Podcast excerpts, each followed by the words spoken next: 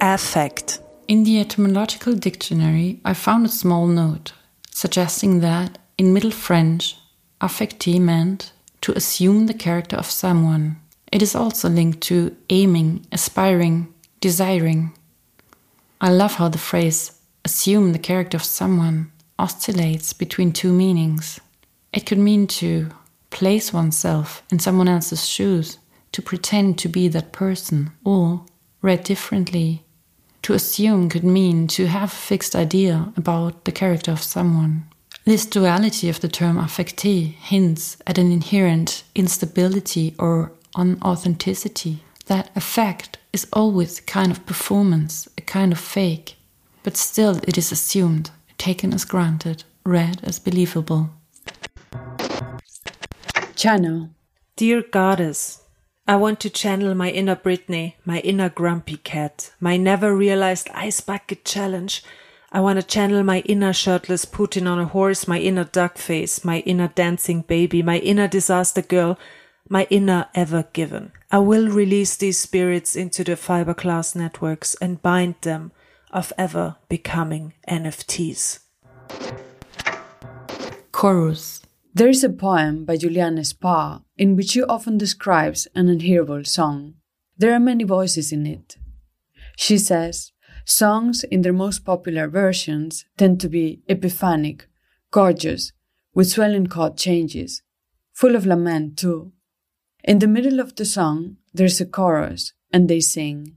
It may be that only through the minor we can feel enormity. It may be that there is nothing to epiphany if it does not hint at the moment of sweaty relation larger than the intimate. Dichotomy. It was a December evening, and I was working on the soundtrack for one of my films with an Austrian experimental vocalist. The idea was to recreate sounds of a natural environment through her voice. She was giving tonal shapes to the trees that were softly moving. Her voice was strong and warm. Suddenly, I heard a second voice emerging along with the first one, a very high pitched, fragile, and somewhat shaky voice. Two voices became hearable at once, emerged from the same body. I learned later that this is the result of a refined singing technique.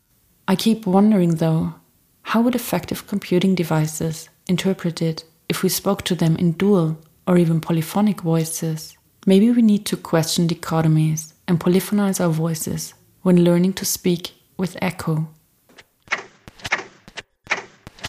Fantasy echo.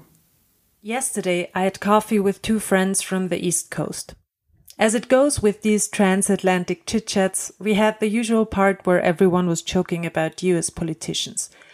And well, after New York Governor Andrew Cuomo just resigned after accusations of sexual harassment, they asked me if I remembered Eliot Spitzer, another resigned New York governor.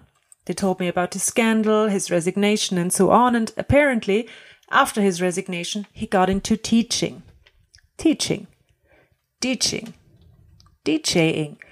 Well, the fantasy I was echoing back was DJing instead of teaching. Retired from office, Spitzer is now DJing. Where was he DJing, I thought? At wedding receptions, in clubs, on private chats, or as an in store DJ? On the next season of Below Deck, as a private DJ to the super rich? In distinction. I like to think of noise as a raw, blurry material that needs to be filtered first to become legible, and that the process of differentiating is a way of making sense of the world surrounding us.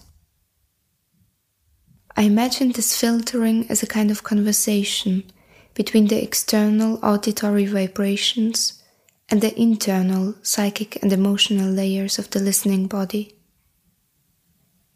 However, as I read on a company's website, even the production of noise itself can be a way of deliberately filtering the world for us. Quote, As noise pollution continues to increase with the urbanization of culture, noise filtering or masking is becoming more important to enable people to sleep, think, and work more efficiently. White noise, for example, can be used in doctors' and therapists' offices to provide privacy between the patients in the office and those in the waiting room. White noise machines are able to provide a full spectrum sound to mass conversations or external street noise. End quote. Inarticulate. I was trying to say something. First, I tried to put it down, to write it down. It didn't work well. Then I tried to say it. I opened my mouth. Nothing. Another failed attempt. I mean, really, have you ever tried to explain what cannot be shaped by words? This is what I'm doing now. But sentences won't help, not even the spaces between the words. Is this enough? And if it is, can you see its inexpressive appearance? Can you taste its missing tongue?